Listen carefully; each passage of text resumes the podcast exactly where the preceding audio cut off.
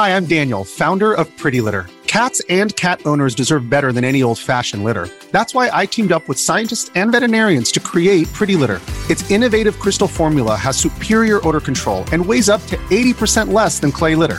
Pretty Litter even monitors health by changing colors to help detect early signs of potential illness. It's the world's smartest kitty litter. Go to prettylitter.com and use code SPOTIFY for 20% off your first order and a free cat toy. Terms and conditions apply. See site for details. Existen varias teorías acerca del fin del mundo. Hasta hay TikTokers todos mensos que creen que ya estamos muertos y solamente estamos viviendo en una post-vida de hueva. Pero también hay teorías un poco más realistas y apegadas a lo que podría suceder con la humanidad en los próximos años. Si quieres saber cuándo llegará el fin del mundo, mantente alerta a este episodio de Antes de Christmas. Sonoro presenta. A partir de este momento, eres parte de la Academia de Conspiraciones, que desde tiempo inmemorial combate la sombra de ignorancia que oscurece la luz del conocimiento y la verdad.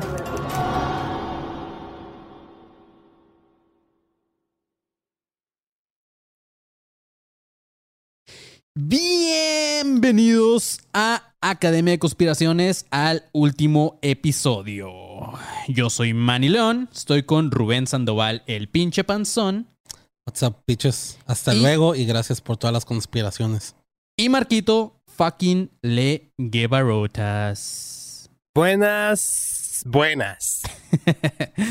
Así es, chavos, ya tenemos de vuelta aquí al panzón en este último episodio del fin del mundo. Y eh, pues lo de antes de Christmas fue porque pues ya es antes de Navidad, o sea, estamos bien, güey. O sea, no se me ocurrió otra cosa, la neta.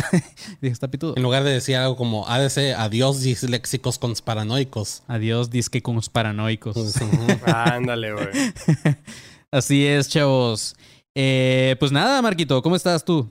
Desde allá, desde las inmediaciones de la Eh, capirucha. Todo, todo bien, todo bien. Ahorita, güey, no sé por qué me quedé pensando que deberíamos de tener un intro, pero que la hiciera Andrés Manuel, como a partir de este momento eres parte de la Academia de Conspiraciones, Conspiraciones. que desde tiempo inmemorial combate la sombra de ignorancia Como yo, como yo. y la verdad, la verdad, la verdad. Güey, estaré verguísima, Eh, güey. tranquilízate, está bien que ya estoy bien, pero no, todavía me duele cuando me río la puta espalda. Sí, La neta sí les pasaría una lanita al, al- al Andrés Manuel ya que, ya que deje de ser presidente para que nos haga eso, güey. Ajá, o que un día nos, nos haga una, una intro, este Alfredo Adame, güey, de que le mandamos 100 baros ahí, de que mandes, en lugar de que mandes saludos, es como, güey, di esta intro y ya, güey. Pues, Hay que buscarlos en cambio, a ver si están en cambio. ¿Saben lo que es esa madre? ¿En cambio? Ujú. Ajá, es como- suena como un rapero. Cameo es una como aplicación o bueno, una página donde celebridades van para que les pagues y te manden Ah. mensajes y videos, güey. Justo. Pues así es, justamente también agradeciendo a la gente que está conectada, que los vamos a ignorar como ya les dije si no nos donan. Y así un saludo para Ismael Pesina que nos donó 49 pesos, que dice saludos al panzón, qué bueno que andes mejor e hidratado, perra. Gracias, Eso. gracias. Y a Laisa López que nos donó ahí 5 dolaritos también. Así es, muchas gracias a todos por su apoyo y muchas gracias Sí, a ti sí. que estás escuchando esto ya en plataformas este jueves que se estrena o cuando tú quieras, porque también tú, tú puedes escuchar cuando tú pinches quieras, no nada más el día de estreno. Yes, me perdí unos cuantos episodios por unos problemitas con paranoicos, Ujú. ah, pero ya todo mejor. Muchas Pero güey, gracias. o sea, sí, sí tienes que escucharlos porque es como, imagínate que luego ya hay un examen de la academia y pues no, no sepas qué pedo. Estaría de huevos que hubiera un con, examen. con la sinopsis que me mandas para escribir las descripciones es más que suficiente, güey. Pero estaría de huevos que hubiera un examen y que el panzón reprobara, güey. Sí. Imagínate que, lo yo fuera el tuviéramos que, el sacar, güey. examen, ¿no? Y el panzón es el que hace el examen. Yo sí, digo, todo. Ajá, Yo imagínate que lo examen tuviéramos que sacar, güey. Así como de, uy, no, panzón, es que eso amerita una expulsión y ahora cómo le hacemos, güey? Te vas a evaluación permanente, panzón. Panzón, Exacto. bienvenido a la casa conspiranoica. Quedas fuera. Así es, chavos. Pues bueno, güey, vamos a darle a este episodio para que también no se vuelva tan largo como el sufrimiento del panzón de su espalda. Eh, y aparte, porque terminando también vamos a grabar contenido para todos nuestros Patreons que ustedes, simples escuchas mortales que lo están escuchando ahorita, no van a poder escuchar si no están suscritos por tan solo 3 dolaritos mensuales. Esos fueron unos... Digo, si ya los quieres, güey, Sí, ya no, los voy esos- poniendo, esos, güey. no, esos fueron unos anuncios eh, Mm. publicitarios eh, precipitados, pero pues mira, ahorita... Precoces. Ajá, sepan que lo que sigue después de este episodio no lo van a, a poder escuchar si no son unos pinches codos como los de Monterrey que no nos donan tres dolaritos al mes.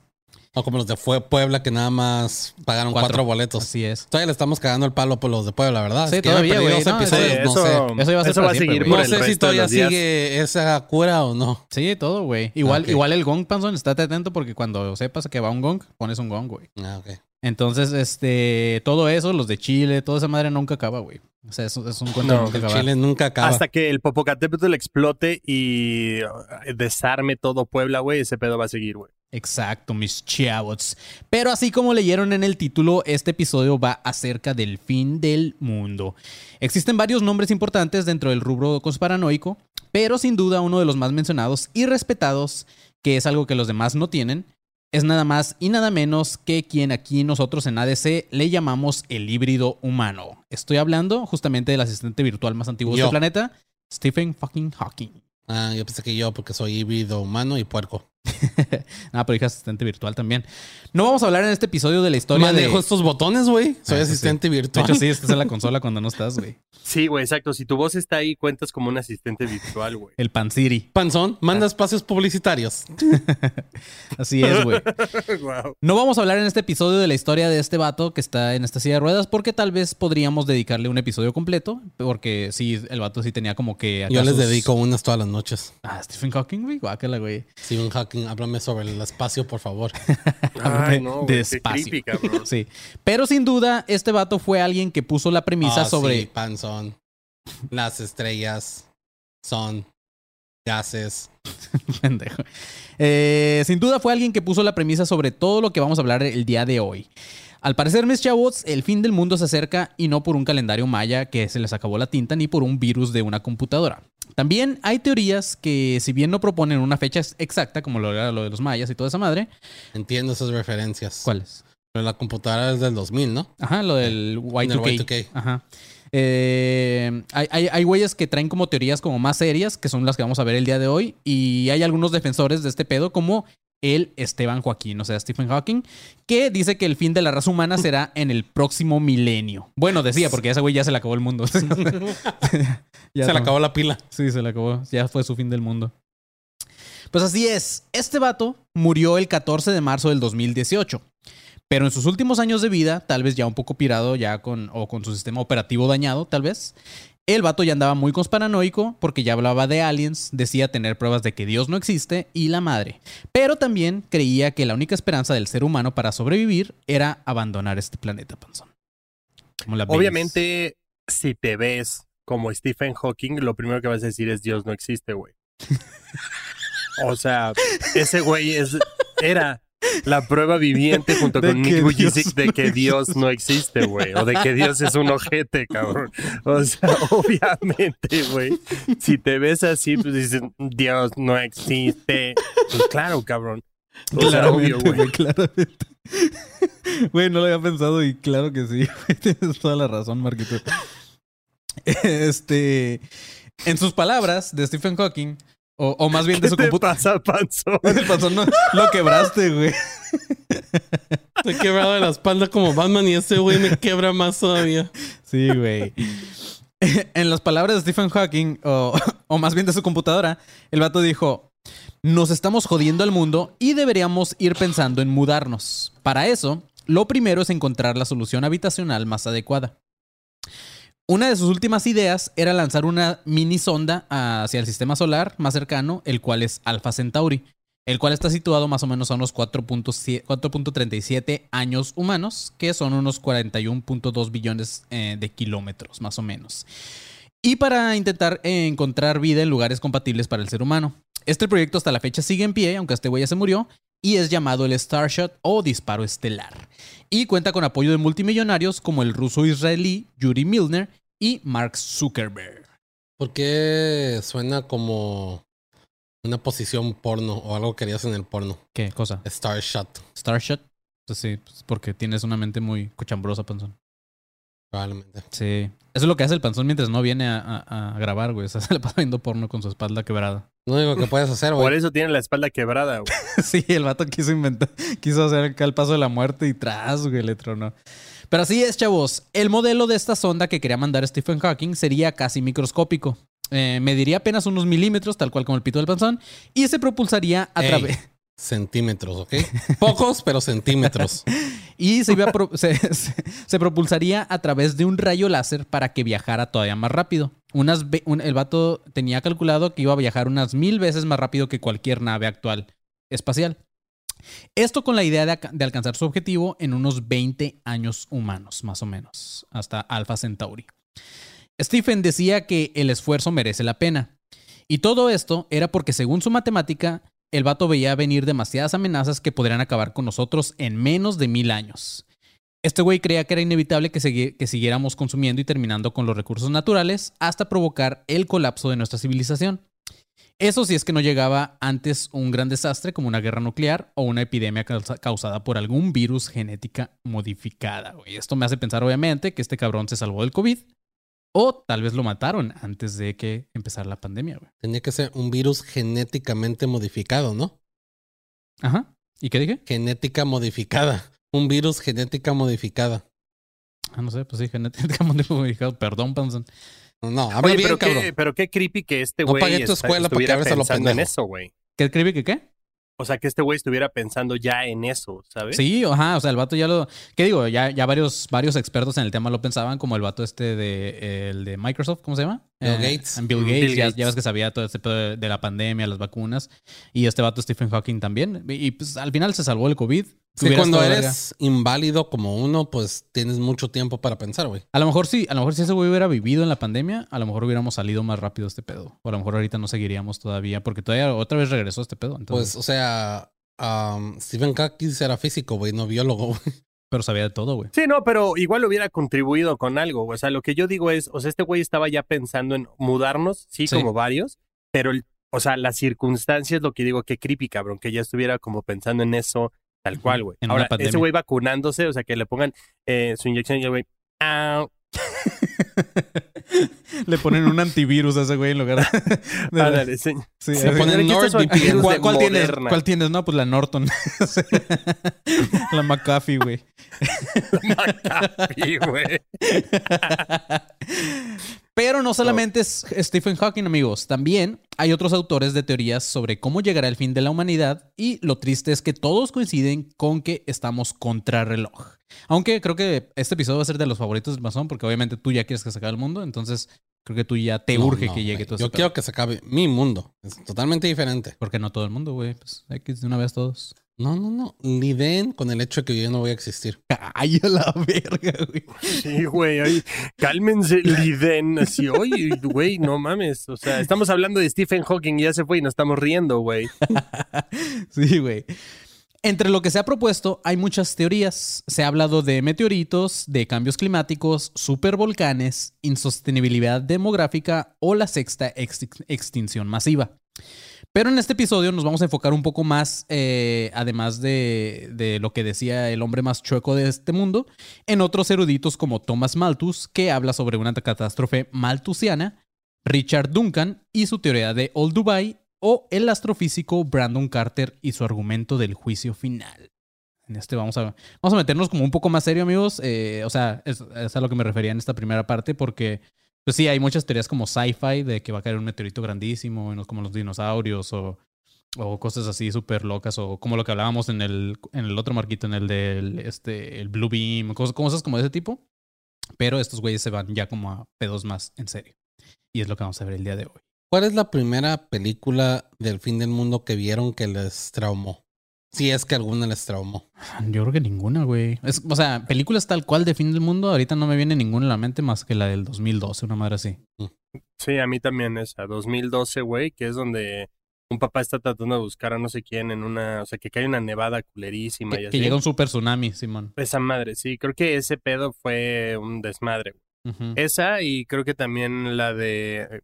um, ay, güey, ¿cuál es, ¿cuál es la de un güey multi... Creo que es esa misma, ¿no? Que hacen como una nave también que Sí, un güey en una limusina tiene que llevar. Eh, sí, esa misma, güey. que nada sí. más la O sea, gente una- como sabia o los demás dinero se meten a la nave. Exactamente, sí, güey. Para mí fue impacto profundo.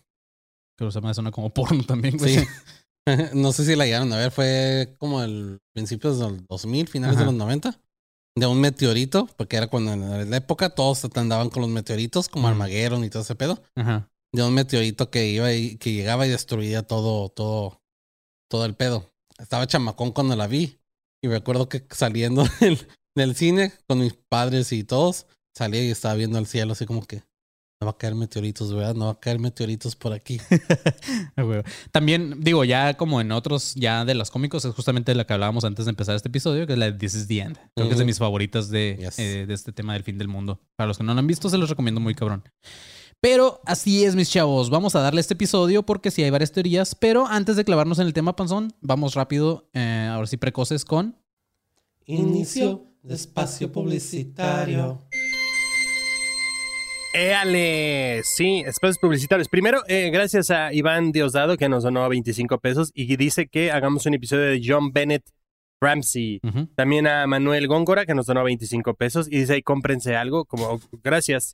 Este, sí. Nos alcanza un putero Eh, con 25 pesos, güey. Sí, exacto. Malex Antara dice, coca ahí les mínimo". van unos, ahí les van unos dólares, cabrones. Saludos desde White Sands, Nuevo México, cabrones. Ah. Muchas gracias a toda la gente que está donando y a toda la gente que está conectada aquí en el live. Muchísimas gracias. Y entonces, eh, sí, pasen a visitarnos en el grupo de alumnos conspiranoicos 2.0. Ahí ya somos 3.200 miembros conspirando, pasándola a gusto, pasándonos memes. Somos una comunidad bastante, bastante chida y ahí, ahí es donde comunicamos todo lo que va a pasar en el podcast, todo lo que estamos planeando.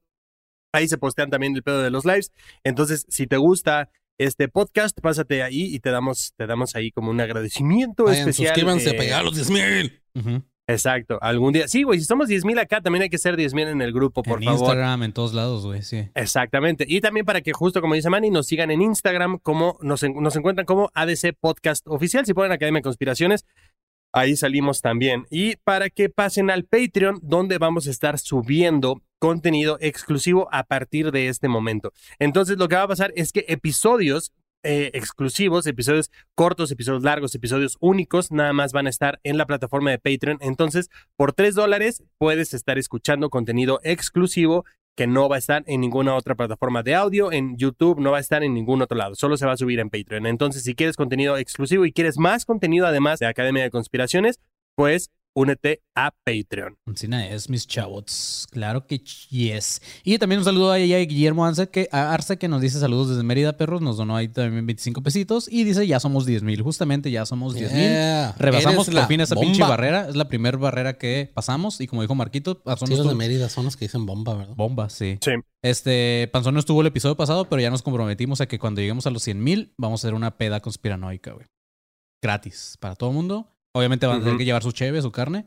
Pero, este, una peda conspiranoica. Sí, Cotorrear sí. nada más, nada de episodio, nada de nada. Cotorrear, agarrar cura. Sí, y... me pongo pedo y pienso conspiraciones de que si me quiere o no cuenta como peda conspiranoica. También, también. Obviamente. Sí, claro, güey.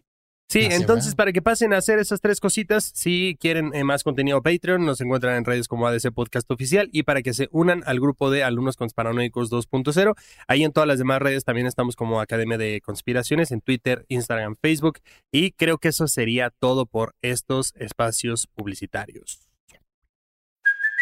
Hey, it's Kaylee Cuoco for Priceline. Ready to go to your happy place for a happy price? Well, why didn't you say so? Just download the Priceline app right now and save up to 60% on hotels. So, whether it's Cousin Kevin's Kazoo concert in Kansas City, go Kevin, or Becky's Bachelorette Bash in Bermuda, you never have to miss a trip ever again. So, download the Priceline app today. Your savings are waiting. Go to your happy place for a happy price. Go to your happy price, Priceline. Fin de espacio publicitario. Fui, fui este testigo, Panzón, de cómo tu dedo gordo picó antes de que quisieras picarle, güey. Como que pusiste la mano así y no le piqué. ¿No? Sí. Yo lo sentí con este dedito. Ah, ok, güey.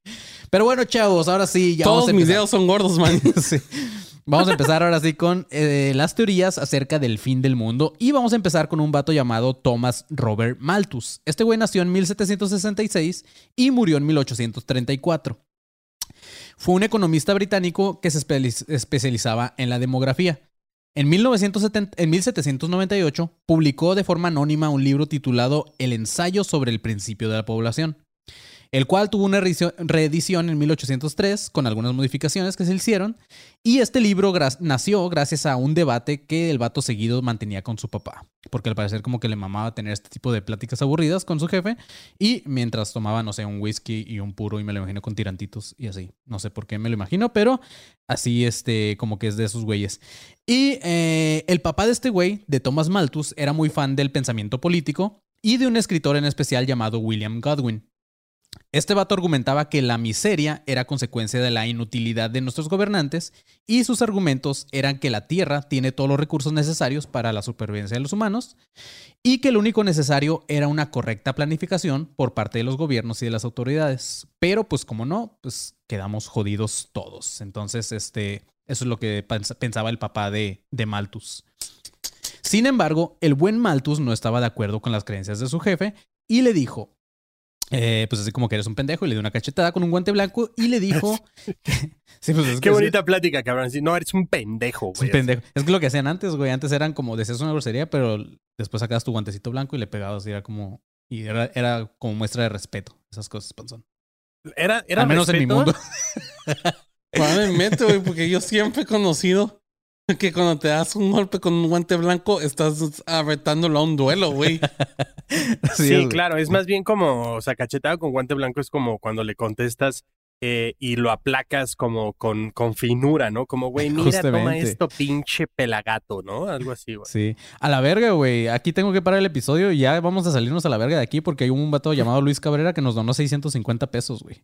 Dice el vato, tuve, Sí. tuve trabajo el día que venían, pero ahí les va lo de mi entrada. Saludos desde Puebla, perros. Güey, ahí, ahí 650 pesos, ahí te va lo de su entrada y la de todo Puebla, güey. O sea, la- su entrada y la de los cuatro güeyes que fueron. O La de sea, los ya- cuatro que, le- que les regresamos del dinero. Creo Muchas que, gracias. creo que, a ver, Puebla, si son de Puebla y están conectados aquí o están escuchando este pedo, agradezcanle a Luis Cabrera que les acaba de salvar la chamba, güey. Sí. Neta. Sí, o sea, creo que iríamos a dar un show nada más para Luis Cabrera, güey. Así nada más. Sí, para- Chile sí, güey. Así es, muchas gracias, Luis Cabrera. Tú, tú no cuentas entre los poblanos pendejos, güey.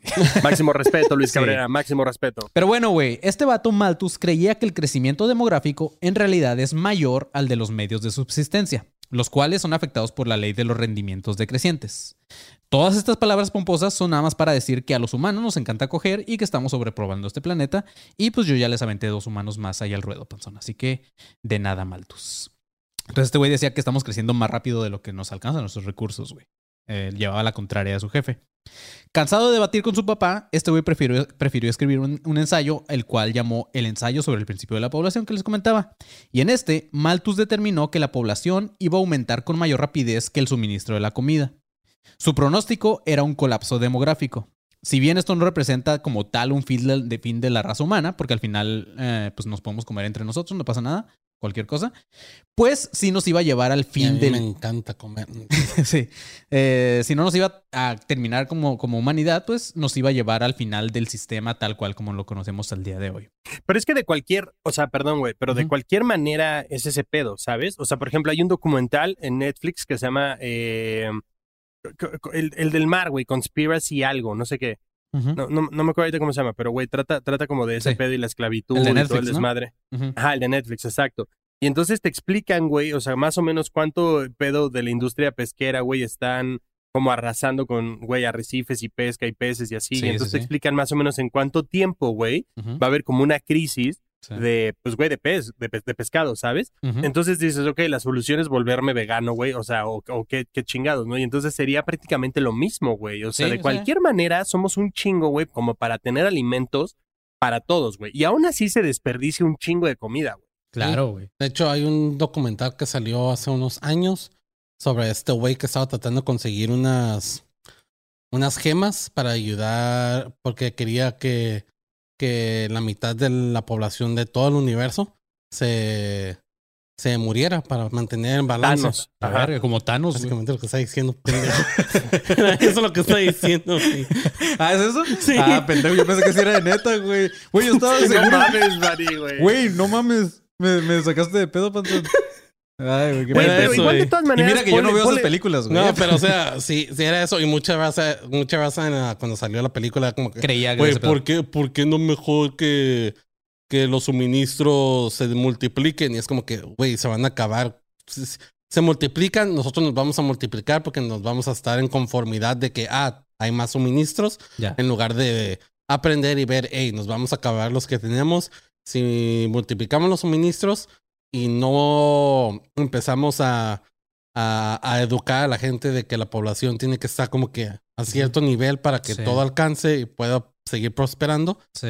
va a seguir pasando lo Pues, güey, mismo. hay, hay- hay lugares, la verdad no, te- no es un dato confirmado, igual lo podemos investigar y así, porque luego dicen que no, que decimos puras mamadas, que siempre Ah, las sí, decimos. Sí, puras mamadas, güey. Pero este. Como los que me están cagando el palo de que el obsidiano no es frágil. La obsidiana es frágil, hijos de su puta madre. Sí, vi, sí vi que te cagaron el palo durísimo por ese pedo. Aparte, yo también la cagué y dije, voy a callar, no voy a decir nada, porque creo que yo dije los mayas y no eran los mayas, eran los aztecas, güey. Pero este. pero así es, güey. O sea, también te digo, no es un dato confirmado, pero según yo, en, en los chinos, güey. Güey, me mama que Manny ya sabe dónde está el gong, güey. Me mama, cabrón. Esos güeyes se supone que tenían como una regla para que no tuvieras tantos hijos, ¿no? O sea, como, como, porque pues sí estaban creciendo muy, muy cabrón. Entonces algo así debe- va a llegar un punto en el que algo así De va a tener que pasar, güey. Buena pregunta. ¿Cuál es la población más, más grande ahorita? Porque yo estoy en deuda entre si son los indios. En, deuda, en duda. Sí, pensando en todas tus dedos que Estoy, tienes. estoy en deuda porque acabo de, de, de meter una. ¿Cómo se llama lo que quiero? Una apuesta. Una apuesta a ver cuál. es que, espérate, Y tu me andan pregunta se romper la espalda fácil, más, güey.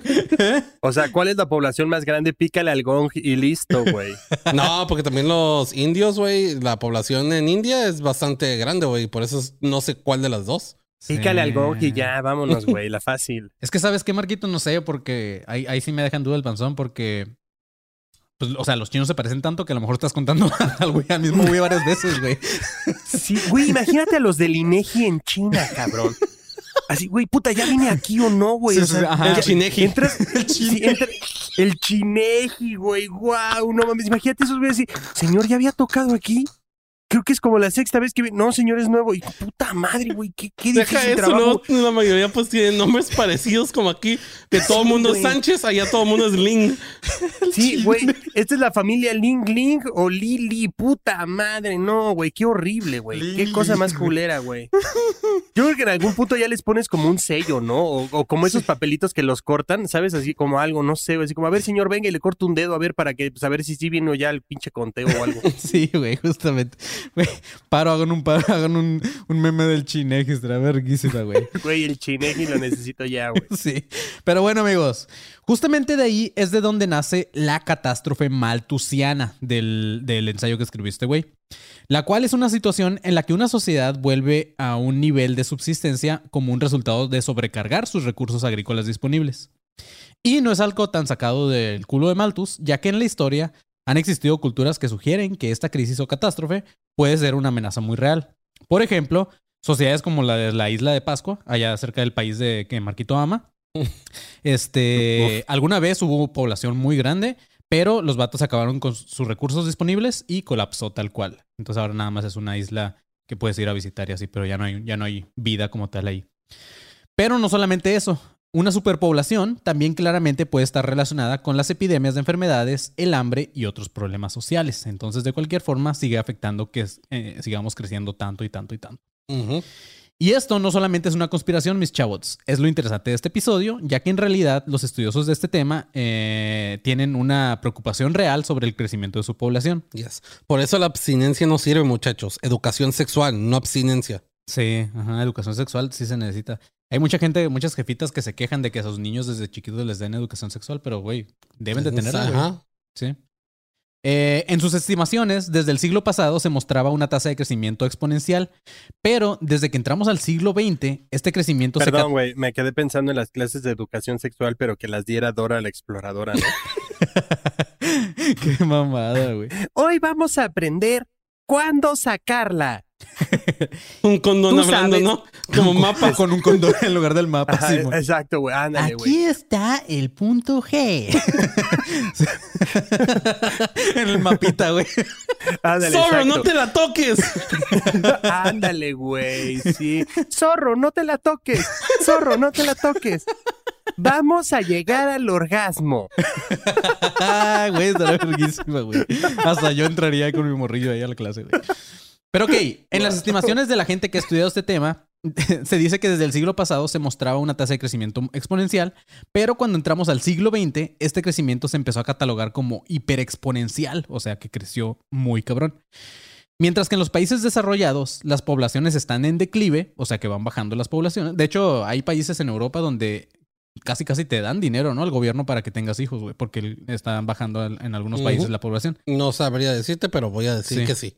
Eh, entonces en los países desarrollados está- están en declive, pero en los países que están en desarrollo es todo lo contrario. Y esto es un pedo porque los países desarrollados utilizan de forma desproporcionada sus recursos y eso ejerce presión sobre los países que apenas están en desarrollo. Entonces ahí se vuelve muy cabrón y pues nos estamos acabando más todos nuestros recursos. Entonces, si surge la catástrofe humana de este güey de Maltusiana o la catástrofe maltusiana, los que creen en la teoría dicen que esta catás- catástrofe aparecerá primero en los países en desarrollo. El pedo aquí es que partes del tercer mundo ya están luchando con hambre, enfermedades, violencia, etc. Entonces, esto significa que el punto de inflexión está más cerca de lo que creemos. Entonces, ya varios países tercermundistas ya empezaron con este pedo.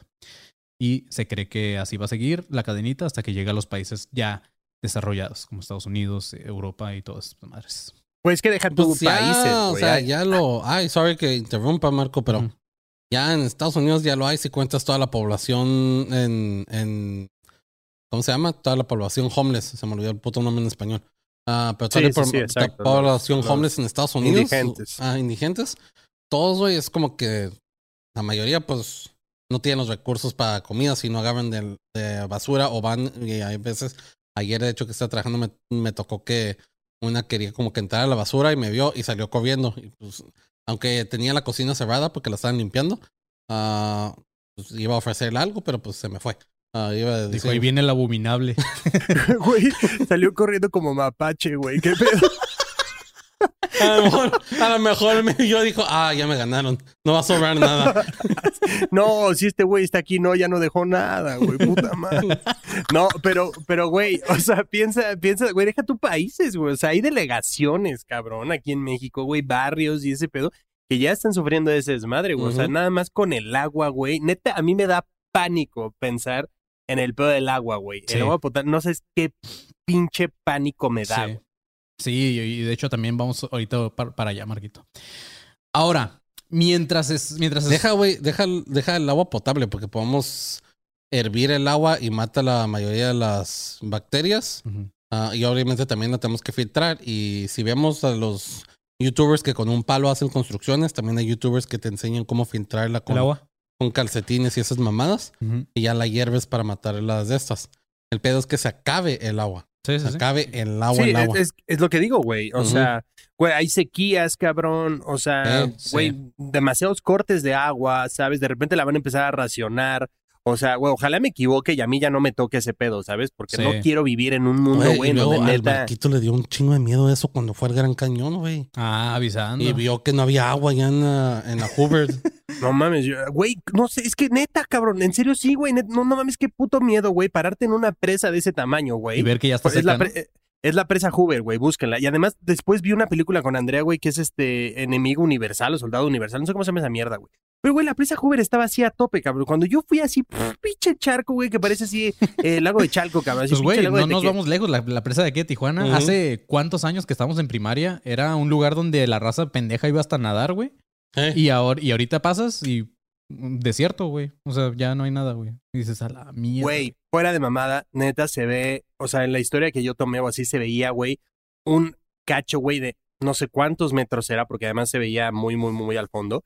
Pero, güey, ¿de dónde estaba y cómo bajó, güey? Y ahora, para que se vea ese pedo es que bajó de putazo. Sí, Así claro, que güey. una de dos, amigos. O le hacemos caso a la super compa del, del Marco, la Greta, de que No, que de se cuidar- joda Greta Thunberg. Aún así, De cuidar Greta el ambiente, tenga dos, razón en lo que diga. Vamos que a chingarnos joda. más al ambiente hasta que se, hasta que los polos árticos se, se, ¿cómo se llama? Descongelen y nos manden a chingar a todos.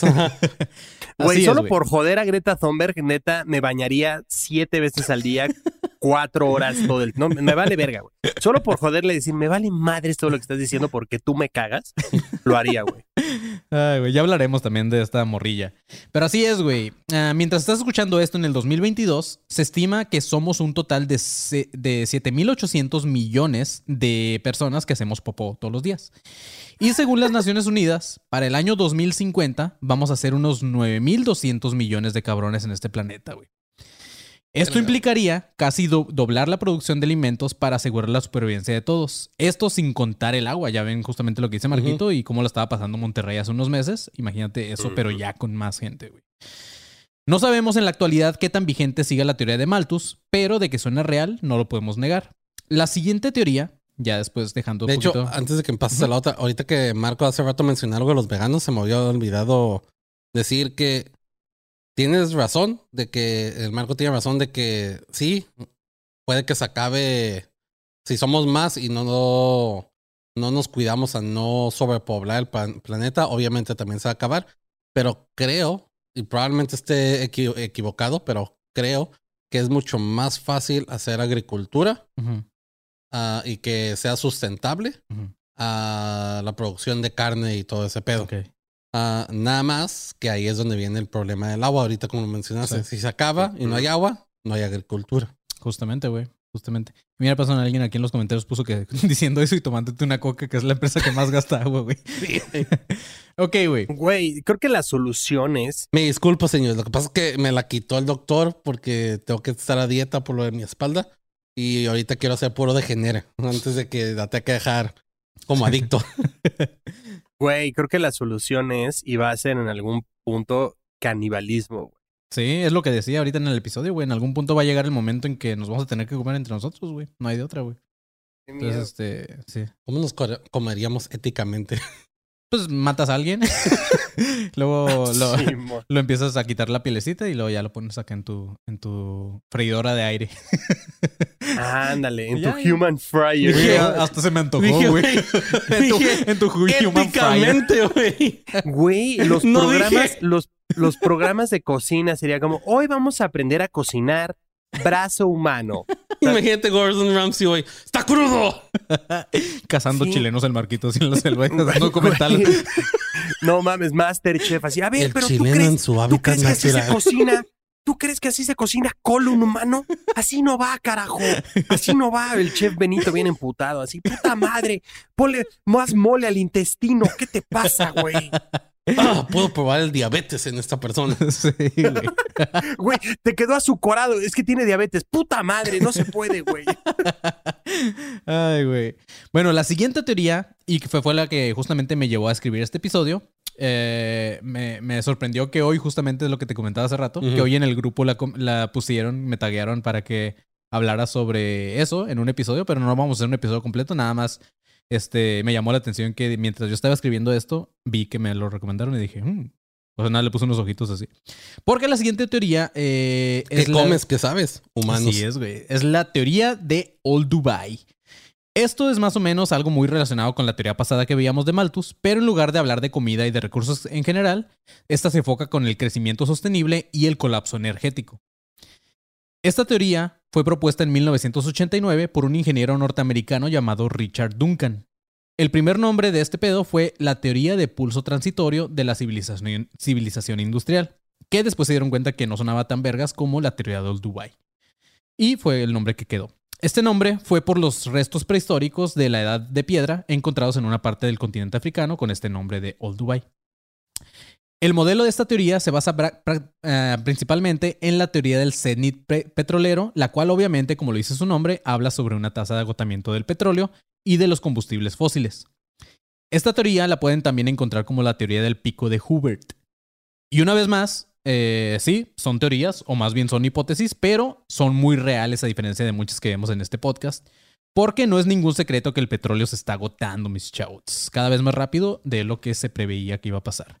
De hecho, uno de los documentos eh, infiltrados o por ahí que salieron de, de este pedo de Wikileaks, que también ya le vamos a dedicar un episodio por ahí, se desclasificó un informe en el que se habla de que las reservas de crudo en Arabia Saudita estaban infladas en un 40%. güey. O sea, si lo tripeas, en realidad tenemos casi la mitad de lo que se confirma de petróleo, güey.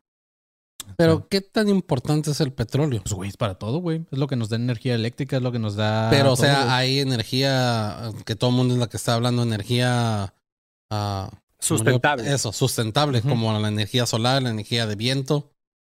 Pero aún así, ve, ve lo- ve- La única que no es la energía de agua, la hidráulica, porque O sea, pues, ante- antes de que te no digan, hay agua. antes de que nos digan como pendejos, porque siempre nos dicen, pero sí, investiga un poquito de todos los usos del petróleo y tú vas a Oh, no, yo sé que sí. el, el petróleo se usa en todo, se usa para la para crear las Todo, llantas. gasolina. Ajá, Ah, pues gasolina, pero las- todo eso, güey. pero no, no decía las llantas en específico, o sea, el, el material de lo que están El hechas. hule, Eso, el- el hule todo, y todo, varias cosas, sí.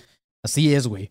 Esta teoría se volvió más famosa con una gráfica que la representa en donde se ve, eh, ustedes la pueden buscar, pueden buscar la teoría de Old Dubai y lo primero que se van a topar es con una grafiquita ahí muy, muy, este, ¿cómo se dice? Muy gráfica. Porque de hecho, O sea, mucha ropa. Mucha ropa creo que está hecha también con petróleo, la Sí, que es sea, de poli, Todo, güey. poliéster y poliuretano y eso, pero también hay cosas que son sustentables como el algodón que se pueden hacer en ropa, güey. Como las botas de víbora. Wow, güey. Sí, las botas de cocodrilo, güey. La caguama. Esta teoría se volvió más famosa con una gráfica que la representa, en donde se ve un hombre simio con una lanza 3 millones antes de Cristo, en- o sea, 3 millones de años antes de Cristo, y al llegar el 1930 inicia todo el pedo industrial, el cual termina más o menos por los años 2030, en donde todo se va a ir a la verga, y al final aparece un hombre otra vez ya, ya caminando, como todo cavernícola, por los próximos mil años, ¿ok? Es una gráfica simple de analizar, porque por eso le puso dibujitos a este cabrón. Eh, que si se quiere ver eh, a detalle, tiene los siguientes puntos. Como ven en la gráfica, hay puntos donde dice A, B, C, D, E, F, G y va la, la, la, este, se me olvidó el nombre de la, lo que O sea, ¿sabes qué? Es- Sorry, voy a interrumpir y voy a seguir con toda la mamada. Fácil que podía haber puesto la gráfica en el puto OBS para mostrarla en no, porque pantalla, no tenemos la pantallita esa ya, se quedó ya en el estudio. Pero lo puedes mover de ahí. No, Sí, me hubieras quitado a mí y pones la Ajá, la gráfica. güey. Pero ok, güey. Esta gráfica es simple de analizar eh, y les voy a decir como punto por punto lo que va pasando en la gráfica, ¿ok? Voy a tratar de dejar la imagen ahí ya en el grupo de los músicos paranoicos 2.0 para que la veas, panzón. Ya no voy a voltear mi computadora. O donde sea si es que eh, si es que me acuerdo, porque siempre digo que voy a dejar imágenes y nunca las dejo, güey. Siempre decimos que vamos a dejar cosas y nunca las Mándales dejamos. mensaje al Instagram del man. Sí, cáganme el palo y díganme, hey, pon la puta imagen y sí. Si no, no lo va a hacer, güey. Ok. En el punto número A aparece eh, hace 3 millones de años eh, que se fabricaban las primeras herramientas. Es por eso que sale este pinche chango con una herramienta ahí. En el punto B se descubre el fuego que fue hace un millón de años. En el punto C comienza la, agricu- la agricultura hace más o menos unos 8 mil años. En el punto D se inventa la máquina de vapor en 1765. En el punto E inicia la civilización industrial moderna ya en 1930, cuando el pico de energía per cápita alcanzaba un 37% apenas. En el F, el máximo pico industrial de la civilización pasa entre 1979 y el 2010, donde hay grandes avances científicos y tecnológicos. Y a partir de aquí empieza la bajada, así como el pinche splash, splash acá de, en Disney. Más o menos así, güey. En declive. Ajá. Después, en el año 2027, más o menos, o sea, en unos cinco años a partir de ahorita, eh, empieza una caída ya más pronunciada, que es como cuando te toman las fotos ahí en el splash haciendo caras y que de repente salen los mamadores que, "Ay, no voy a hacer cara y salen así. Sorry que meta mucho eso, pero voy a ir a Disney. y alrededor del año 2030, en esta teoría empieza ya lo macabro, porque es cuando llega el fin de la civilización industrial moderna. Y es justo cuando se espera que el pico de energía per cápita alcance el mismo valor que, que teníamos en 1930, que es un 37%. Después, O el marco está muy entrado o ya se trabó otra vez. está viendo la gráfica, güey. No, no, no, estoy Después eh, llega una gran mortandad y el final de la era industrial alrededor del año 2100. En la teoría pasada hablábamos de que se espera una población de 9.200 millones eh, de personas para el año 2050. Ujú.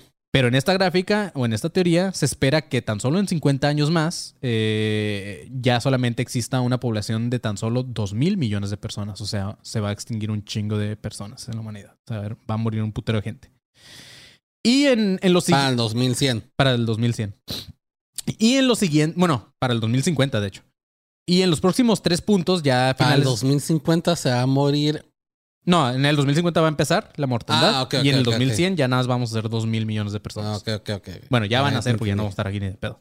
Pero eh, en, lo- en el- en esta gráfica, en los últimos tres puntos, eh, es donde ya se llega a la era post-industrial, que es donde la población empieza a vivir en comunidades independientes, continuando con el ciclo de la humanidad, ya que otra vez eh, regresan, pero en forma de tazos. O sea, eh, regresamos, sí, regresamos al pedo de las culturas tribales Wow. otra vez, y se espera que haya intentos de fallidos de reindustrialización eh, en unos niveles parecidos a lo que era la Edad Media.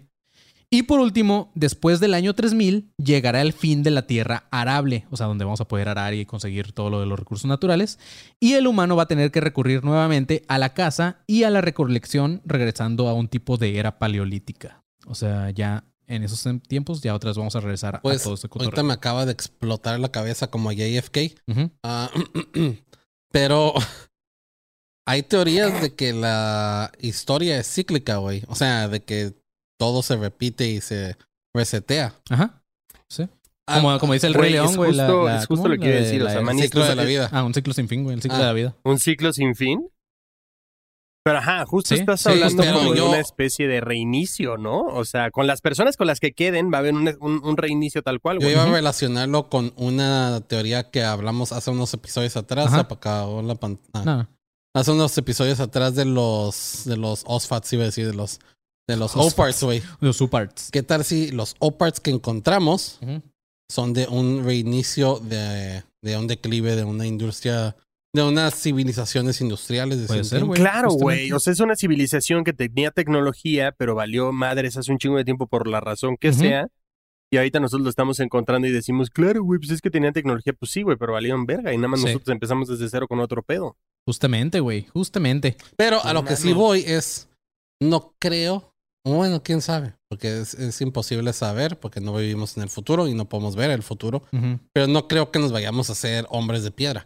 Siento que si algo así pasa, nos llegaríamos a la edad de bronce, güey, no a la edad de piedra. No sé, pues es que son un chingo de años y aparte, o sea, y piensa que ya son generaciones súper nuevas que ya no saben hacer nada, como los pendejos de ahorita ya, O sea, no saben hacer nada las generaciones, güey. No, pero Entonces, hay muchas más- personas que son mamadores que nada más por hobby se hacen hacer a, a manejar pieles para hacer guantes y esas Sí, sí, mamadas o a hacer espadas nada más por Sí, puta por, por eso, por eso aquí dice, va a haber un reintento de reindustrialización. Pero obviamente también para reindustrializar tienes que tener más conocimientos que solamente hacer las cosas. También tienes que saber de economía, tienes que saber de un putero de cosas es que para justo, hacer todo eso. justo ahí va mi pedo, güey. O sea, mi problema sería aquí entonces, ¿quiénes son los que se quedan, güey?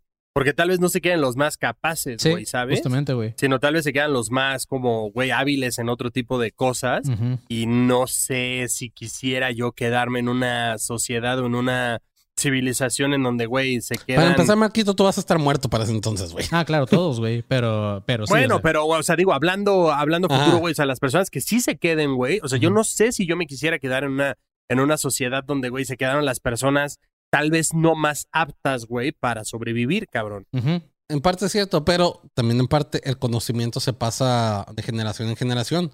Así que ya, de, ya se tendría que ver en ese entonces.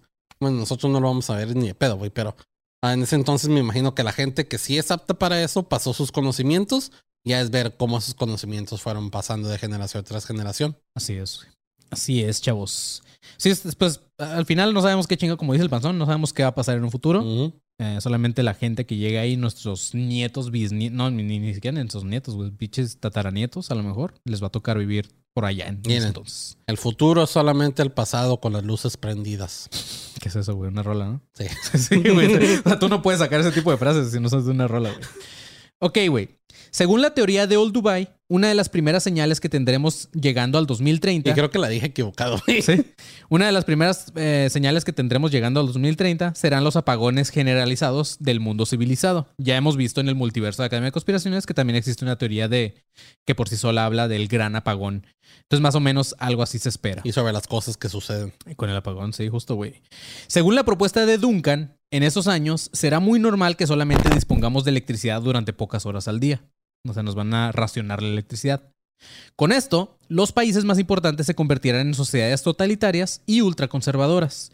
Y las ciudades que tengan más de 20.000 habitantes se volverán muy inestables y muy peligrosas. Me daría mucha, mucha gracia y humor que fueran conservadoras, pero de energía, no de ideales, güey. Pendejo. Que fueran liber- liberales, pero somos ultra conservadores de la energía eléctrica porque si no se nos va a acabar. Sí, Apaguen sus luces Güey. a las 7 pm. Güey, ese es el mejor eslogan que le pudiste haber dado a alguien así. ¿Conservador yo? No. Conserva tu energía. ¿Sabes, güey? No mames. sí. Claro, güey. Eh, las ciudades que tengan más de 20.000 habitantes se van a volver muy instables y muy peligrosas, y las demás ciudades serán demasiado costosas para el humano promedio. Con toda esta crisis es inevitable una tercera guerra mundial, esperando conseguir los últimos recursos disponibles. Esto suponiendo que el colapso llegue como de forma paulatina. Pero si el declive es tan rápido, se espera que llegue a una quiebra del sistema financiero, con la cual van a llegar grandes hambrunas y saqueos, donde va a imperar ahora sí la ley del más fuerte, güey. Ahí sí va a ser como que, como pueda sobrevivir a la chingada, date, güey. Eh, tanto esta teoría como la pasada que revisábamos tienen sus detractores, pero los datos reales de los últimos años nos muestran eh, otra cosa más que teorías como estas que se están volviendo realidad. Por ejemplo, los gobiernos pues cada vez son más basuras, eh, cada vez parece más de risa todo el pedo. Eh, la población mundial está, crece y crece y vuelve a crecer. eh, los chinos en el mundo. Por ver a Trump caer, una madre así. no se me ocurrió nada más que caer. La otra es el famoso calentamiento global. glo- global. Global. Cada vez se ven eh, pruebas. crecen y crecen y vuelven a crecer. Los chinos en el mundo.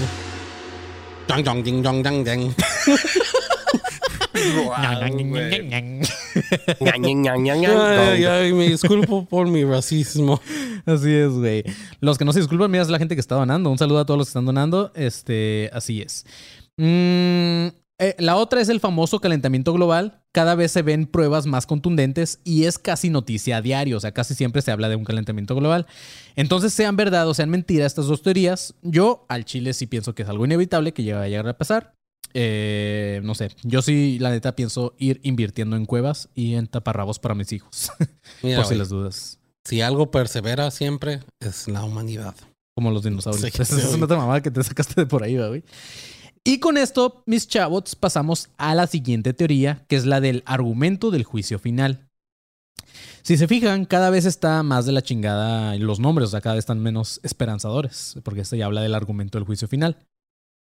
a diferencia de las teorías pasadas, esta no entra en detalles energéticos ni de recursos, solamente se basa en cálculos probabilísticos, lo cual asusta más, porque ya sabemos que, como las caderas de Shakira, Pitágoras no miente, panzón. O sea, las matemáticas ahí están y nunca fallan. Muy rara. El fallan. mundo está rodeado de matemáticas, güey. Así es, güey. Este argumento fue, fue propuesto por primera vez en 1983 por un as- astrofísico llamado Brandon Carter y ha sido defendido y modificado por otros perros como el filósofo John Leslie, el astrofísico John Gott y un físico teórico llamado Holger Bech Nielsen. Verga, estaba esperando otro John. ¿Cuál? ¿Por qué? No, nomás. ¿Otro John? Ajá. La clave de todo este pedo es... La regla de tres, maní, la regla de tres. Ah. La, clave de todo este pedo es el principio de Copérnico. ¿Y qué es el principio de Copérnico? Te, te preguntarás tú, poblano pendejo. Pues justamente es eso. es un principio de Puebla, o en otras palabras, que también se le llama un principio de la mediocridad. este principio de Copérnico nos viene a decir que la Tierra no es el centro del universo, que no existen observadores privilegiados para ningún evento, y es un principio utilizado en la astrofísica que también tiene aplicación en la historia diciendo que no existe nada tan especial en cualquier momento histórico. En base a esto, y con fórmulas que la neta ni yo entiendo, amigo de Puebla, estos cabrones pueden determinar la duración estimada de sucesos históricos de los que se tienen pocos datos, pero que han llegado a predecir varios de ellos. Y les voy a poner un ejemplo para los que no están entendiendo ni vergas como el panzón que me está viendo así con cara de qué pedo. Ok, el principio eh, de Puebla o de la teoría de la mediocridad es eh, más o menos redefinido por un vato que les mencionaba ahorita, John Gott. En 1969, este vato estaba por un viaje en Alemania visitando el muro de Berlín. A este güey se le ocurrió aplicar el principio sobre este muro al pensar durante cuánto tiempo permanecería levantado, teniendo solamente un solo dato que es que ya llevaba 8 años, años construido, esto en 1969 y el principio de Copérnico de mediocridad, en el cual se indica que a lo largo de toda la vida del mundo, mucha gente, aparte de John, se iba a preguntar lo mismo. O sea, ah, con la teoría de que yo no soy el único que piensa, yo no soy el único en esta historia, bla, bla. Y él no estaba en un momento especialmente importante, solamente con estos dos datos. no me pregunten cómo, porque sí existe una fórmula, pero obviamente no la entendí. Y aparte me da hueva, tampoco somos un podcast tan inteligente que digamos. este vato llegó a la conclusión en 1969 que con 8 años de existencia del muro y con una probabilidad del 50%, Su resultado, su resultado de la fórmula daba que el tiempo de vida restante de este muro se encontraba entre 2.6 y 24 años. o sea, entre 1972 y 1993. Y pues el muro fue derribado en 1989. O sea, el vato con pura estadística atinó más o menos entre qué años iba a pasar. Y tampoco dio un pinche rango así de miles de años, simplemente fueron 24 años. Oh, entonces estaba hablando del, del muro, muro de el Berlín. muro de Berlín. Sí, o sea, este güey fue, lo visitó cuando todavía estaba y aplicó una fórmula. ¿Cuándo se irá a caer este muro? ¿Cuándo lo irán a tumbar? Y con su pura formulita llegó entre más o menos las fechas y sí, entre esas fechas fue cuando lo tumbaron. Sí, bueno, pero también igual el güey en la ecuación no estaba contemplando pues, esos cambios políticos que en ese Claro. momento habían, güey, ¿sabes? O sea, el güey estaba calculando más o menos Sí. cuánto tiempo iba a tardar en caerse Más por o la menos, Simón. construcción, ¿no? Quiero pensar. Pues yo quiero pensar que sí, güey. Pero no nada más eso, Marquito. Después utilizó esta fórmula para unas predicciones ya un poco más banales en una, en una revista llamada The New Yorker. Esta vez sus predicciones iban a ser sobre la permanencia en cartelera de cuaren- 44 representaciones teatrales que estaban en función en ese momento. Y el acierto de Gott fue de un 95% de sus predicciones, de cuánto tiempo iban a durar estas obras de teatro. Entonces también es como, mm, esas formulitas está cabrona. Y obviamente para el tema que nos trae hoy, este vato también utilizó esta misma fórmula para, para calcular la esperanza de, vida de la raza humana. Que la neta, eh, pues nos da una esperanza más chida que las dos pasadas, ya que esta ve el resultado entre 5100 años y 7.8 millones de años. O sea, es un rango muy grande con un eh, 95% de fiabilidad de que entre esos años se acabe la humanidad. Pero pues es un putero. No, ¿sí? pues güey, qué cabrón. O sea, sí, sí. pinche cálculo pendejo, güey. O sea, imagínate que el güey vas con él en el Por coche. eso también Oye, falta dudo. mucho. O sí, oye, falta mucho. Mira, pueden faltar 10 minutos o pueden faltar dos años. En, no mames, cuanto, cabrón, en cuanto mencionó lo de las, las obras teatrales, es como que, vergas, güey. No sé, la mayoría de las obras teatrales ya tienen un- tanto, un- ¿no? ajá, ya tienen una duración de cuánto va a ser por los costos. Como que no creo que una puta Sí. fórmula vaya. O sea, eran, eran como los magos de esos tiempos, güey. Siempre tenían ahí un as con el que... Sí, no, pero güey, o sea, qué cálculo tan más imbécil, güey. O sea, perdón, digo, yo, yo evidentemente no sé hacer un cálculo, güey, pero no me pondría a calcular cuánto tiempo va a estar una de esas pinches pi- putos musicales en Broadway, güey. Para empezar, me valen madres, güey. ¿Sabes? Imagínate que ahorita salgo yo y digo, güey, soy un, un matemático bien cabrón, pero les voy a hacer el cálculo de cuánto tiempo va a durar Sabadazo, güey. Pues no mames, güey. cero me vas a tomar en serio, güey. O sea, vas a decir, este pedazo de mierda, ¿qué, güey? Como el pobre pulpo Polo, ¿cómo se llamaba? El que atinaba los resultados Ah, del mundial. güey, que al final lo hicieron sushi o algo, no sé, Ahora, esto es respecto al principio de la mediocridad o de los poblanos. Pero en el argumento de juicio final, final que es la, la teoría que estamos hablando, se estima que a lo largo de la historia han existido 60 mil millones de humanos. Esto si consideramos que no estamos en una posición especial de la historia, o sea, tomando en base la fórmula de Copérnico, y que estamos en un, en un momento aleatorio como cualquier otro. Y tomamos un porcentaje del 90%. Entonces se llega a una certeza del 90% de que estamos entre el 90% final de los humanos que van a nacer en adelante. O sea, ya estamos en ese 90% de, de la humanidad, Ajá, digamos. sí. Güey, ¿Ok? iba a decir una. O sea, ya estamos en la güey. brecha Sí, final. o sea, ya estamos en el, ajá, en el último. en la- ¿Qué ibas a decir, Marquito? O sea, y, y- y va- ahorita van a salir los pro vida. Y entonces todos los fetos, ¿qué? Esos son como un punto cinco por ciento, güey. Que si lo sumas, pues ya- cuentan, ellos también son vidas. chinga tu madre, pro vida, chinga tu. Sí, sí, que la chingue un poquito, güey. Entonces, como ya han nacido 60 mil millones de personas, quedarían por nacer 600 mil millones más. Si suponemos que la población se va a estabilizar en 10 mil millones, que es muy cercano a lo que veíamos la teoría pasada. Esto con una esperanza de vida de alrededor de 80 años. Todo esto van siendo factores de la fórmula.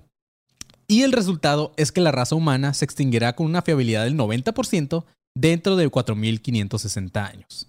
Esto suponiendo, como les dije, que el crecimiento se estabilizará en los 10 mil millones de personas. Pero si rebasa esos 10 mil, cada vez va a ir bajando eh, el resultado de los años. O sea, si rebasamos eso, eh, la fórmula te dice que quedan menos años todavía. Hasta aquí apuesto que pues todo- todos decimos como que, a la verga, o sea, 4.600, 560 años, pues es un putero. Pero después llega un cabrón, un científico llamado Heinz von Forster, en 1960, que este güey propuso una fórmula muy parecida a esta que estábamos viendo de Copérnico, pero dijo, Nel, güey, basándonos en los datos históricos disponibles sobre la demografía y con los, y con los que predicen el crecimiento futuro de la población, Mis cálculos dicen que la raza humana alcanzará su población infinita mayor el viernes 13 de noviembre del 2026. O sea, este güey ya dio un dato exacto. Y dice, eh, si se, o sea, si se fijan, ya es como una fecha muy parecida a la de la teoría de Old Dubai, que dice que a partir del 2027 es cuando empieza ya el declive de la, de la humanidad y la chingada. Ya sea, güey, matemático o lo que sea, si algo he aprendido de 12 capítulos sobre putos cultos, que cuando pones una fecha Ah, límite, sí, sí. siempre vale ver. Siempre falla, sí, Sí. claro, güey. Y ya con estas teorías al- habladas a lo largo de este episodio, eh, el cual pensé que iba a ser más corto, pero llegamos a, a- a- ya llegamos a la siguiente parte, que es el colapso social, panzón. El colapso o catástrofe social es una rotura total de una sociedad o una civilización determinada por varios factores sociales, que es el medio ambiente o las culturas. Siempre que hacemos un episodio y me dices el colapso social, panzón, o cualquier cosa, panzón, siento como que estoy en clase y que me estás dando una clase. Estás en clase, como como, que faltaste varios días, pues... aprende, güey. Eh, o sea, presta atención, pendejo. O sea, güey, no estoy hablando nada más a lo pendejo. Es que como diría el Marquito, de repente pienso que estás como comiendo donas nada más, güey, como el detective, güey. El detective Panzón es de mis personajes favoritos. Sí, eso lo van a ver ya eh, en marzo más o menos, ahí van a saber de qué hablamos. Ok, en estas teorías de catástrofe o colapso social, se cree que todas, absolutamente todas las civilizaciones que han existido en este universo, ahí en oído porque no es el mundo sino el universo, todas han colapsado y con esto han ido desapareciendo o renaciendo como una sociedad distinta. La única sociedad que no lo ha hecho es justamente la civilización occidental actual, que por efectos de globalización puede ser considerada como la civilización más grande de la historia, justamente en la cual vivimos nosotros. Ahora, este colapso social puede ocurrir de dos formas diferentes. La primera es mediante un incremento de, la población desmesurado o una creciente complejidad social que reduce la capacidad de la civilización para poder adaptarse. En estos casos, las civilizaciones se vuelven menos complejas, menos centralizadas y con características más propias de las edades oscuras, que cuando era todo el mundo estaba bien pendejo. Como por ejemplo tenemos las civilizaciones que colapsaron, que son la de los sumerios, el imperio hitita, la civilización etrusca, los mayas o el imperio romano. Más o menos esos entran dentro de este primer punto de, de las, del colapso social. Y en el segundo, habla de que puede ser gradualmente incorporados en otro tipo de estructura social que es más compleja y dinámica hasta ser completamente absorbidos y desaparecer. En este tipo de sociedades que de repente desaparecieron, encontramos algunas como las del antiguo Egipto, la antigua Grecia, los aztecas o los shogunato Tokugawa en Japón. Algo así. O los cuales, perdón, los, los. Shogunato Tokugawa. Ahí no entra, el gong no entra en Japón, güey. Güey, Todos, son, todos tienen igual los ojos, güey. Sí, güey. Mientras cierto, tengan güey. ojos rasgados en He entra el aprendido que japonés, creo que es chino y coreano. Ah, es cierto, no sé. Vi un TikTok que alguien Creo lo que, eso, hizo creo así, que eso güey. es más racista todavía, pasó.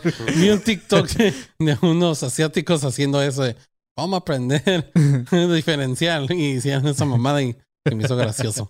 Ok. Estas civilizaciones que les, que les mencioné ahorita han tenido síntomas muy parecidos antes de colapsar, ya sea de la primera o de la segunda forma. Entonces ahí les van los síntomas de esas civilizaciones que desaparecieron. Primero, las sociedades que están estratificadas se vuelven más homogéneas y organizadas de forma horizontal. En otras palabras, se estancan. Ya no crecen, siguen así, en forma horizontal. En el, la segunda, en el segundo punto, dice que las sociedades complejas tienen trabajadores muy especializados en ciertas tareas concretas. De forma que, o sea, por decirlo de alguna manera, están siendo mantenidos por el trabajo de las clases inferiores. Entonces, durante el colapso social, la gente se vuelve más generalista en el trabajo y en sus hábitos diarios. Y aquí no, no quiero como ponerme como el marquito con los terraplanistas, pero si se fijan, ahorita hay una tendencia de no especializarte. O sea, ya muchos están como que ya necesitas una carrera, la chingada. O en el ámbito Godines, por ejemplo, yo que estoy acá, eh, me he dado cuenta que ya hay gente que ya no quiere trabajar en maquila, o no en maquila nada más, sino como Godines, ya no quieren tener un horario. O sea, cada vez se van haciendo, como aquí hablan, las, las, o sea, los trabajos ya dejan de ser como especializados. Ya entonces, ahí es cuando también empie- empieza el declive social, porque cada vez va a haber gente que sepa menos sobre ciertas tareas. Que es lo que te decía hace rato, que, que obviamente no nada más influye en factores de que sepas hacer algo, sino en pues, alguien que sepa hacer cierta cosa para que te ayude a ti a hacer lo Que demás. también echa la culpa al capitalismo, güey, ahí. Sí, también. También vamos a hablar ahorita un Sí, poquito de eso. porque, o sea, el sistema capitalista en el que vivimos es de joderte a uno mismo para poder salir adelante y la mayoría de la gente ya no quiere eso, güey. Así ya no güey. quiere largas jornadas. Sí es, güey.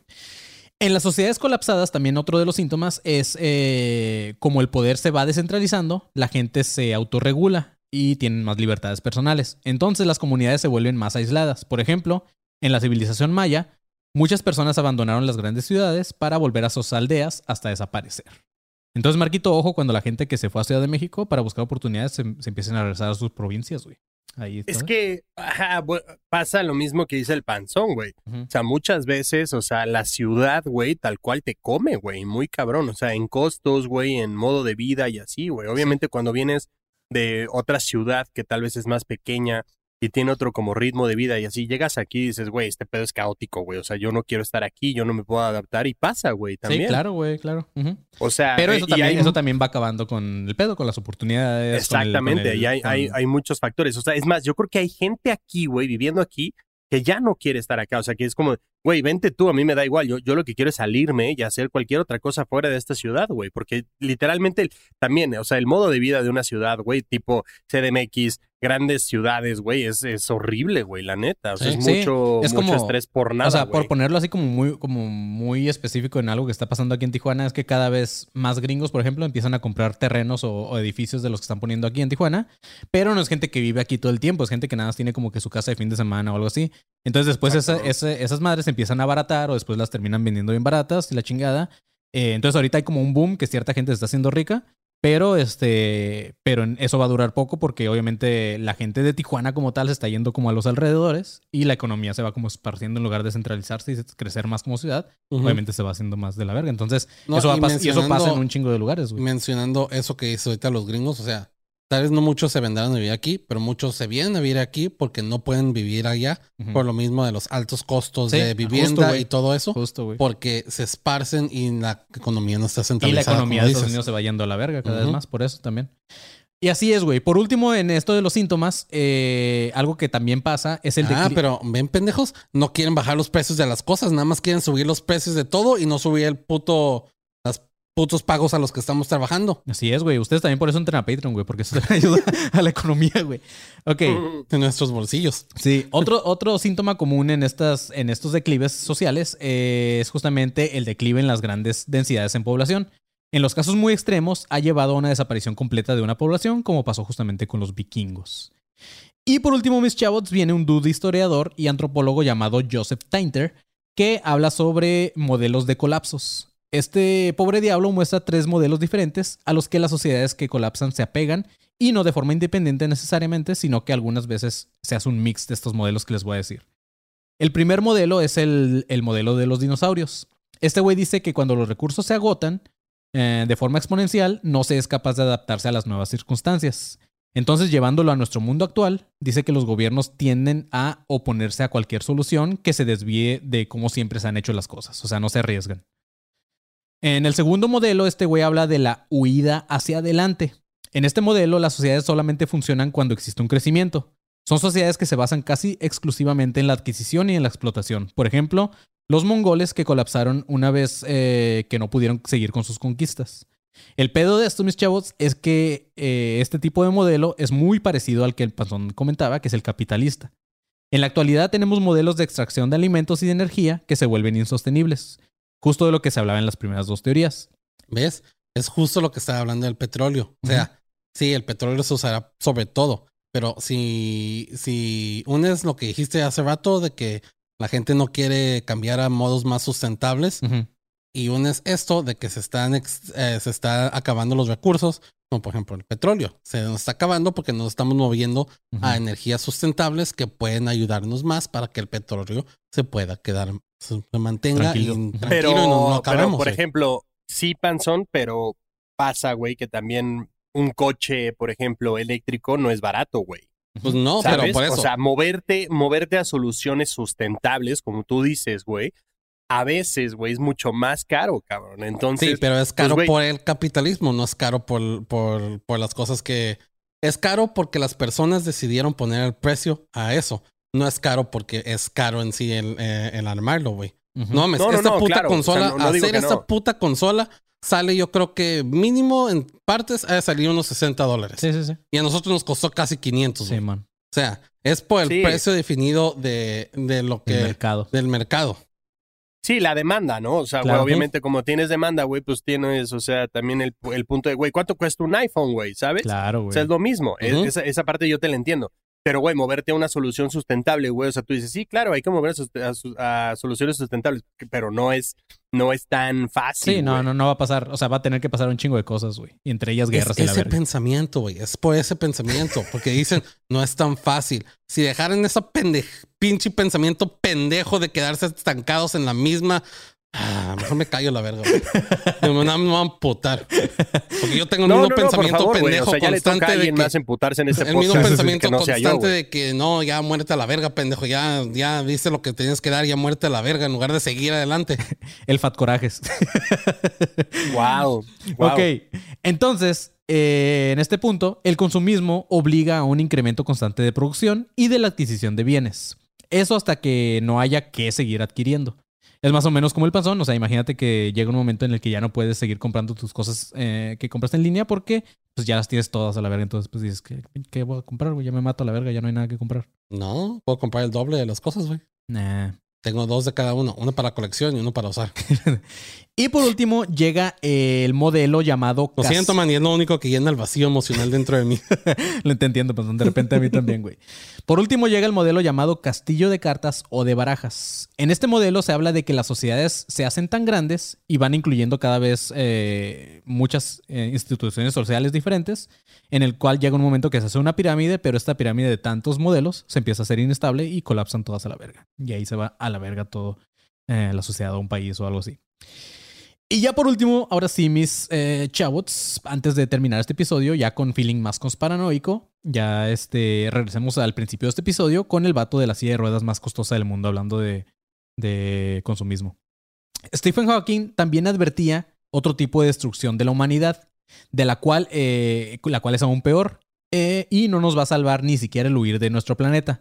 Y este güey hablaba del desarrollo de la inteligencia artificial. Cabe aclarar que Stephen nunca estuvo en contra de esta tecnología. Por- obviamente, porque ese güey la usaba. Ese güey tenía que- Sí, no, güey. Pues no, güey, no, no es su propia Ese güey malinche este güey. o Ese sea, güey era tecnología artificial, sí, güey. Inteligencia artificial.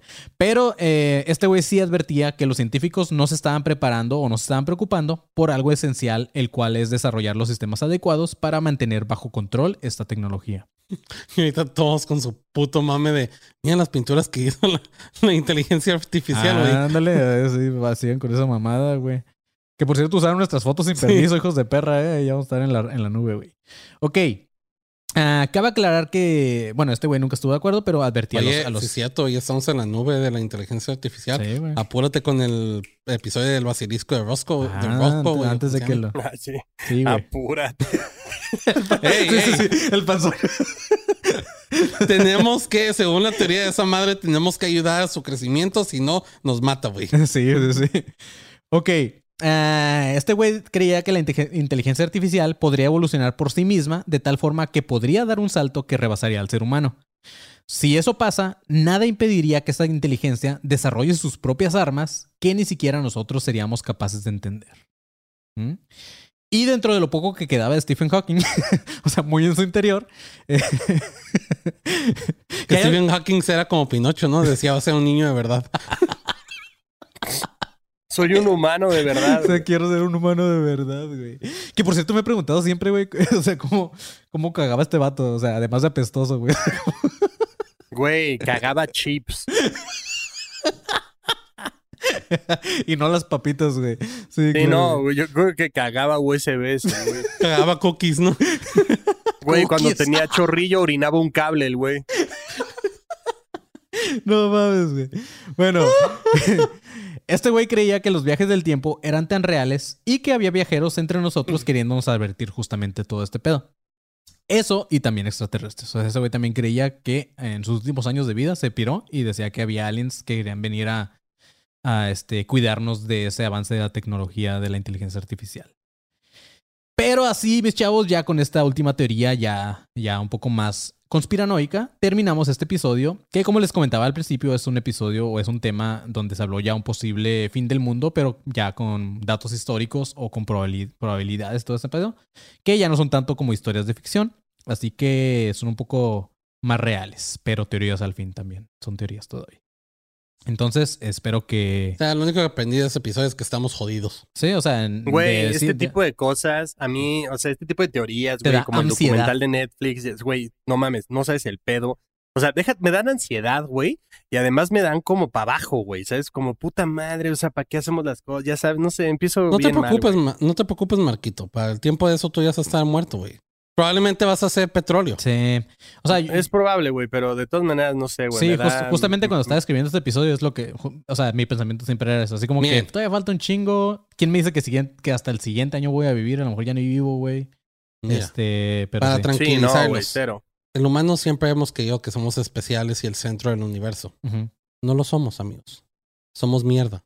Justamente lo que habla la teoría de Constantemente Puebla. somos o de la mierda, güey. mediocridad, Simón. Güey, mierda, no se necesito una, una foto de- del panzón viendo como hacia el mar en donde diga eso, güey. Los humanos siempre hemos creído que somos el centro del universo y no lo somos. Somos mierda. como mero, güey. Pero, o sea, la humanidad en un punto siempre va a dejar de existir, güey. O evolucionamos a algo que ya no va a ser lo la humanidad que, que conocemos, ya sea como con el transhumanismo, que no hemos hablado de ello, o algo así. O simplemente vamos a dejar de existir y le va a tocar a si el planeta existe todavía, le va a tocar a otro tipo de, de ser viviente habitar este planeta. Así es, güey. Ya sea venga en unos cuantos años o en unos cuantos millones de, de años, ya no se sabe, pero de que va a dejar de existir, va a dejar de existir. Las cosas dejan de existir, es parte del ciclo de la vida. Es parte de así es, mis chavos. Pues bueno, espero que les haya gustado este episodio, porque Panzón ya al final se puso, se puso. Filosófico, Sí, güey. entonces- Filosóficamente negativo. Sí, también. Está pitudo, güey. O sea, ser negativo siempre está chido porque todo de ahí para arriba está cool. Es que el positivismo, ¿cómo, cómo, cómo lo escuché? ¿Cómo le dijeron? El positivismo tóxico es, es malo, güey. Ujú. Esas personas dicen, no, todo está bien, todo está bien. No, güey, no todo está Ay, bien. güey, son las personas más de la verga del mundo, güey. Todo Sí. está mal. Todo está mal. Así es, chavos. Pero bueno, espero que les haya gustado este episodio. Y pues tranquilos también, como Marquito le decimos. Tranquilos, no pasa nada. Ustedes sigan disfrutando de conspiraciones. Eh, es un tema que eh, se me hizo interesante porque pues al final hay, hay teorías. Miren, teorías les voy a del decir. mundo. Traten de dejar el mundo mejor de como lo encontraron. Eso sí. Nada más preocúpense de eso. Eso sí. Vivan su vida, sean buenas personas y traten de dejar el mundo mejor de como lo encontraron Pero- para pero- las próximas generaciones. pe- pero nada más no sean como los pendejos influencers, güey, que andaban allá en Qatar. Que, ay, sí, estamos limpiando el estadio después de porque se queremos salir en un video y que nos hagan virales de que limpiamos el estadio del cochinero que dejaron. Esos güeyes lo hacen por, por, por mamones, güey, por pendejos, güey, como el Bert. Pero sabes que siento que esos güeyes lo hicieron porque vienen los japoneses, porque los japoneses sí tienen esa, Cultura. esa cultura. Sí, de Sí, hecho, güey, esos güeyes nunca han levantado Sí. nada en su Sí. perra vida, güey. O sea, no. nada más levantaron dos vasos, güey. y Dijeron, ya limpiamos el estadio. Sí, a ver, no. culero, quédate, güey. Llena una puta bolsa, güey. Claro, güey. Es como la gente que, es como la gente que hace como obras de caridad y los, los sube a redes dando regalos de Navidad a los niños. Como, güey, ahí te estás tú automamando, güey. Mira, no me gustaría ser tan cínico porque me gustaría pensar que muchos de ellos lo hacen para exponer ese tipo de actividades para que otra gente Lo lo haga. sin necesidad de ser grabado. Simplemente lo, ah, vi eso, está chido. Porque hace unos días me salió en Facebook de un güey que estaba con un cartel de, hey, da- dame un abrazo si lo necesitas o Ah, si has perdido sí. a alguien o algo así. Y es como que yo que soy bien negativo y bien culero, es como que ah, me hizo sentir, como que me dan ganas de ir a abrazar a alguien si lo necesita. Pero después pienso, ah, me caga la humanidad, así que no, chinguen a su madre. El panzón con esa ropa que trae Marquito, sí te dan ganas, así como si trajera un letrero de abrázame, güey. Güey, a mí al panzón me dan ganas de abrazarlo todo el tiempo, güey. Ah, a mí me dan ganas de meterse un putazo a los dos cabrones. Pero así es, mis chavos. Eh, sigan Academia de Conspiraciones en todas las redes como ADC Podcast Oficial o simplemente escriban Academia de Conspiraciones y ahí la salimos en todas las redes. Muchas gracias a la gente que estuvo donando el día de hoy. Fue mucha gente la que donó, entonces muchas gracias. Eh, si se nos escapa alguno, sorry. Según yo ya los mencioné a todos. Pero también un saludo a la gente que estuvo conectada en los lives. Ya somos más de 10.000 y gente que está escuchando esto en plataformas. Síganse suscribiendo al canal ya que ahí pueden estar de repente en estos en. Así que, pues nada, chavos. Esperemos que siga cre- creciendo este proyecto. Y ahora sí que estamos los tres, pues ahora sí agradecer públicamente por este trabajo que hemos hecho. A ustedes también. Por que sin ustedes no tuviéramos 10.000 suscriptores, Panzón. Gracias. Sí, muchas gracias a todas las personas que se conectaron a este y a todas las personas que se conectan a otros lives, Sí. a todas las personas que nos escuchan en Spotify, que nos mandaron su rap de este año. Muchísimas sí. gracias Ah, sí. a toda la gente que nos etiquetó en Instagram, a toda la gente que nos etiquetó en Twitter, a toda la gente que comentó en el grupo de alumnos con paranoicos 2.0, a toda esa banda que se tomó el tiempo de mandarnos y etiquetarnos y todo eso. Muchas pinches gracias porque sin ustedes, pues básicamente seríamos ahí tres loquitos hablando entre nosotros y es- estaría creepy, la neta. Sí. Entonces, este sí, pues gracias a todos ustedes y pues el siguiente año vamos por más. Vamos por Tokio. Siento que este episodio mejor lo habíamos dejado para el final del año, güey. Porque todos este, este final se ve muy como que, ah, ah, fin de temporada, ah. Y todavía Ah. nos falta como cuatro episodios más que van a salir en el año. Voy a hacer uno de, del ¿O fin. no? o no, a lo mejor nos morimos a la verga y ya es fin del mundo. Pero así es, chavos. eh, pues nada, eh, también pueden seguirnos en todas nuestras redes personales. A mí, Manny León, me pueden seguir como arroba soy como león. A Marquito fucking Guevara, ¿cómo te podemos seguir? A mí me encuentran en todas, todas, todas las redes como arroba soy galletón. Así es. Y al pinche panzón, ¿cómo te podemos encontrar? Ahí me pueden encontrar como arroba pocos, pero son centímetros. Así es, chavos. Eh, pues nada, ahora sí nos despedimos y manténganse alertas, pinches perros asquerosos. Bye. Gracias, perros.